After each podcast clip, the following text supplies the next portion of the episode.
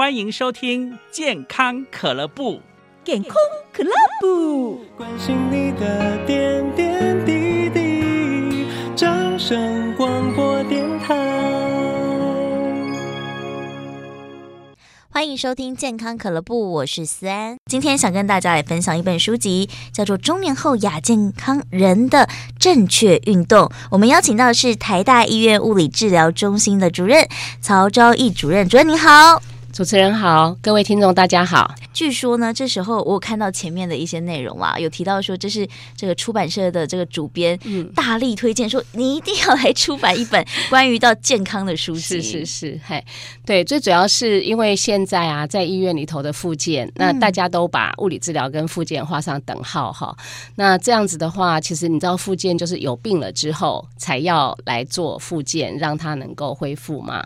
那事实上，物理治疗有很大的一个部分。部分呢是在做健康促进或者是预防预防未来的失能所做的事情。嗯。那这一本书呢，其实我们就是希望说，大家在行动功能都还没有问题的时候，就可以及早开始运动。那这样的话，对未来就会呃更健康。好，嗯，那但是呢，因为有一些疾病、慢性病，其实它是不会影响，目前就是刚开始的时候不太会影响工呃行动的。对，但是它身体。是有问题的，譬如说，简单讲，血压高、血糖高，那这些的话呢，如果你运动的时候又不小心，好，就觉得说，哦，我就像年轻人一样，可以百无禁忌的运动，嗯，那其实也会造成危险。所以，我们就是希望大家能够在这个了解自己身体状况、该注意什么之下，然后来做正常健康的运动，然后帮助大家自己更健康，那才不会进到后来变成有后遗症啊，或者是一些行动功能不方便的地方。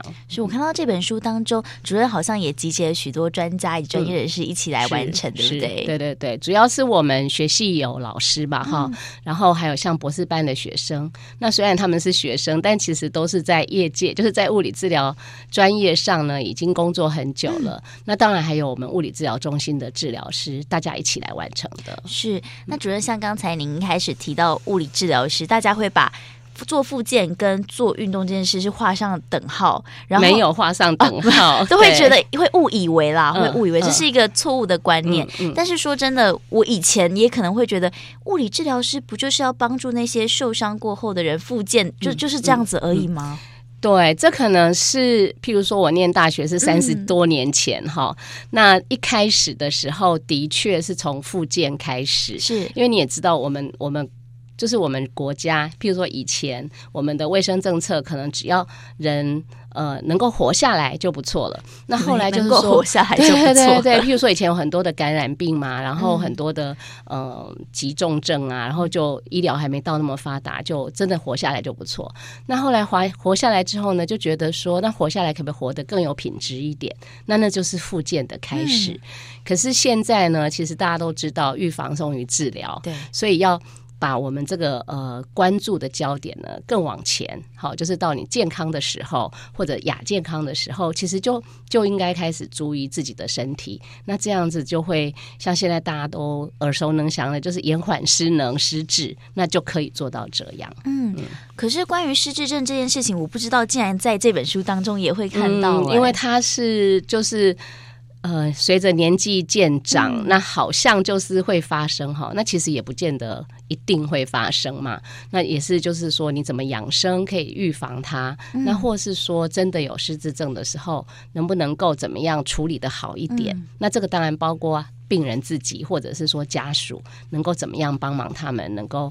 呃，度过这个 比较难关，对对、嗯、是。这本书当中，呃，主任呢准备了八大主题，嗯、都在这本书里面，嗯、而且内容呢是深入浅出的介绍、嗯，所以让大家就算这个是非常专业的这个医疗知识，但是我们也能够很容易就看得看得了解、看得懂。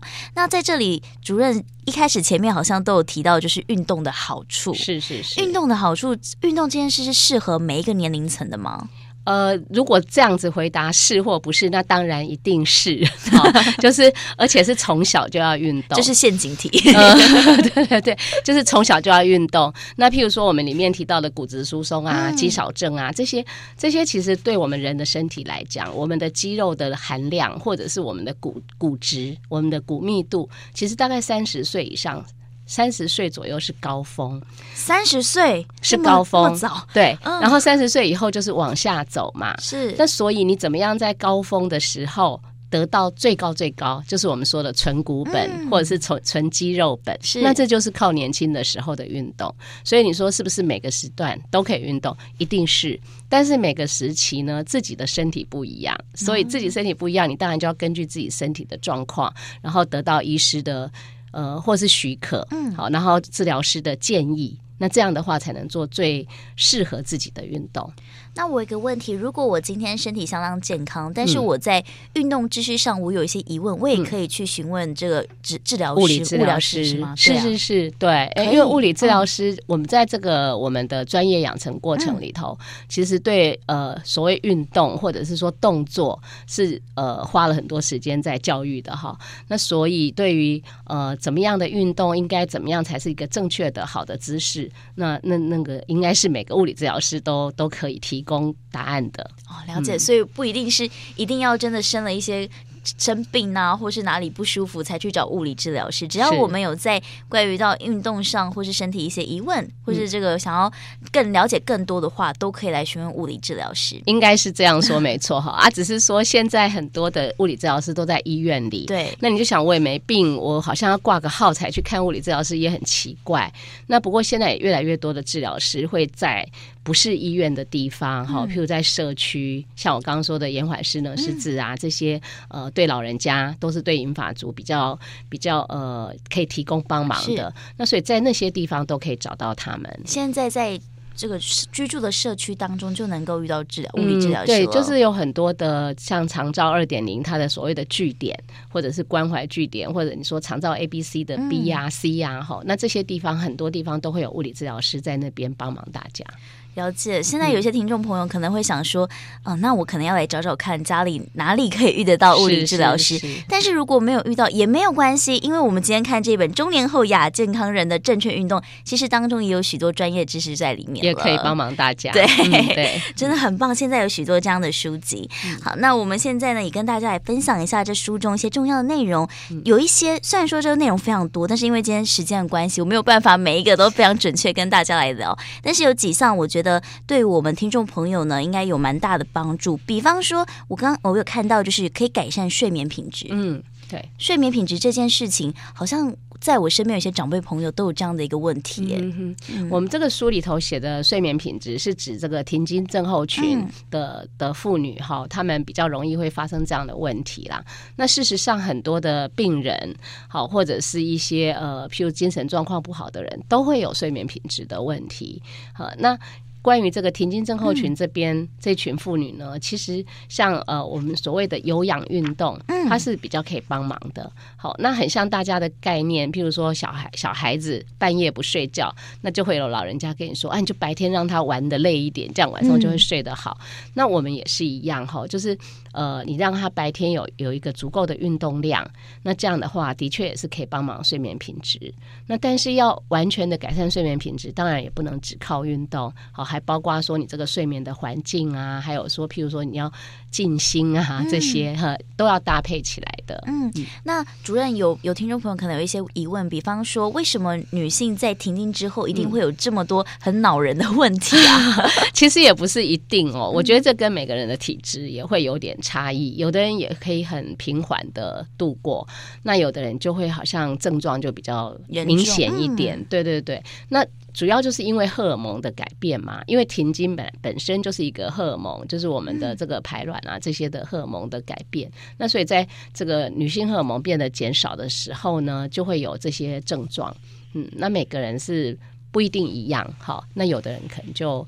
还好就度过了，那有的人可能真的就很难过，所以有有可能他是可能心理的一些压力或什么，嗯、像可能会觉得啊天哪，我已经到了更年期，所以会有一点紧张，然后让自己心里造成压力，有可能吗？我觉得有点互相啦，就是对心理有压力的时候，哦、当然你的各种症状也会变得更明显。嗯，好，那更症状一明显呢，你心里又更有压力，那就会变成一个恶性循环。哦、所以怎么样你能够，当然像补充荷尔蒙啊，做运动啊。嗯这些当然也是一个好的方法哈，然后你怎么样能够让自己的呃心情比较稳定？这些都会有帮忙的。嗯，那像主任你刚才也提到说，就是运动是可以改善的，嗯、所以有没有可以推荐哪一些种类的运动比较适合？嗯，我们大概没有说特别你要做哪一种呃特定的运动，那我们都叫做有氧运动哈。那有氧运动它其实就是说你用一个呃，就是我们身体的大的肌肉，像像手部就叫小的肌肉嘛哈、哦，手部叫小的肌肉，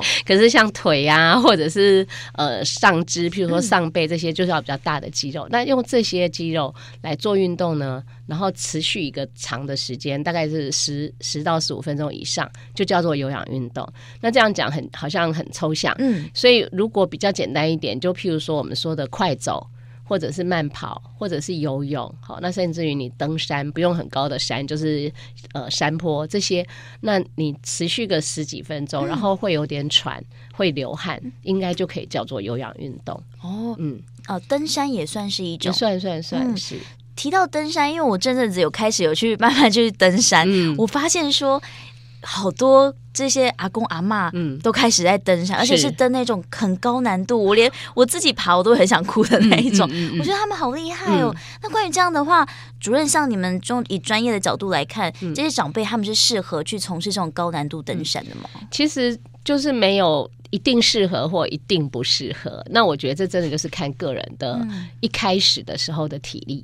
好，那所以每个人开始要运动的时候，嗯、你当然是从你可以的时间、你可以的难度开始。然后，譬如说你本来爬小山，嗯、然后爬小山，哎，觉得很轻松了，我们就可以爬一个比较中度的。好，那再来个更高的，那甚至于你可以把登玉山呐、啊、登合欢山当做你的目标。那我觉得不是说一定可以或一定不可以，但是一定要渐进，一定要量力而为。嗯、这就是我们做所有运动的。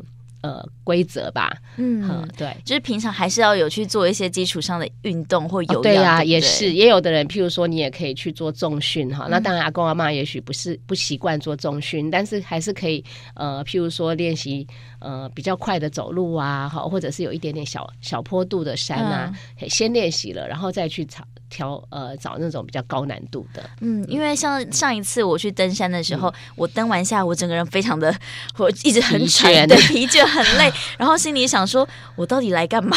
然后就在这时候，我就看到一一台车子，然后就出来很多的阿公阿嬷，嗯，然后它上面有一个旗子是完成百岳，然后对呀、啊，是啊，是啊，天哪，你就觉得你真的不是年轻人，输他们，真的。然后他们就说啊，我们现在要来登的是最简单最后一个了，这样我就想。说哇，真的是太厉害了！对对对，所以像主持人您这样，就是一开始就挑战高难度，嗯、然后可能一次以后你就不想，不想以后你又停很久，那这样其实对整个健康来说，可能不是很大的帮忙，嗯、就是一个错误的一 个方式。对，但是你慢慢来，然后逐渐的挑战自己，嗯、越来越进步，那就可以越来越保持这个很年轻的状态。好，我会改变一下我的这个 策略，爬山的策略。嗯、好，因为时间关系，主任最后可以麻烦您请跟我们的听听众来聊聊关于到运动的一些小叮咛吗？觉得要了解自己的身体状况，然后要确定说你这样子的状况是可以开始运动的。人要开始运动的时候，其实那个剂量要要拿捏清楚。好，就是说，譬如说我们一般的建议，就是一个礼拜应该要有一百五十分钟的中度、中中度的强度的运动量。但是常常很多人一开始的时候，一百五十分钟，我们大概就是说哦，五天、嗯、一个礼拜五天，一天三十分钟。可是不是每个人可以一开始运动就三十分钟，所以我就会建议大家，你可以从你可以的时间开始，五分钟也好，十分钟也好，先开始。嗯，那确定哦应该是说确定安全，然后先开始。嗯、那开始以后再慢慢增加你的那个时间。好，那这是比较有氧运动的部分。那如果肌力训练的话呢，就是你可以从轻的开始。好轻的，譬如说你拿一公斤的哑铃，或者是半公斤哑铃都没关系。嗯、然后你开始从少的次数，好，你譬如说你要举五下还是举十下，嗯、然后慢慢再增加次数，然后再慢慢增加重量，都是要渐进的。那这样才会比较安全。好，所以希望大家呢可以运动的愉快，但是也运动的安全对对对，健康，这非常重要。对，嗯、今天也相当谢谢我们的曹昭义主任来到我们节目当中，跟我们来分享这一本由大快文化所出版《中年后亚健康人的正确运动》。谢谢主任，谢谢。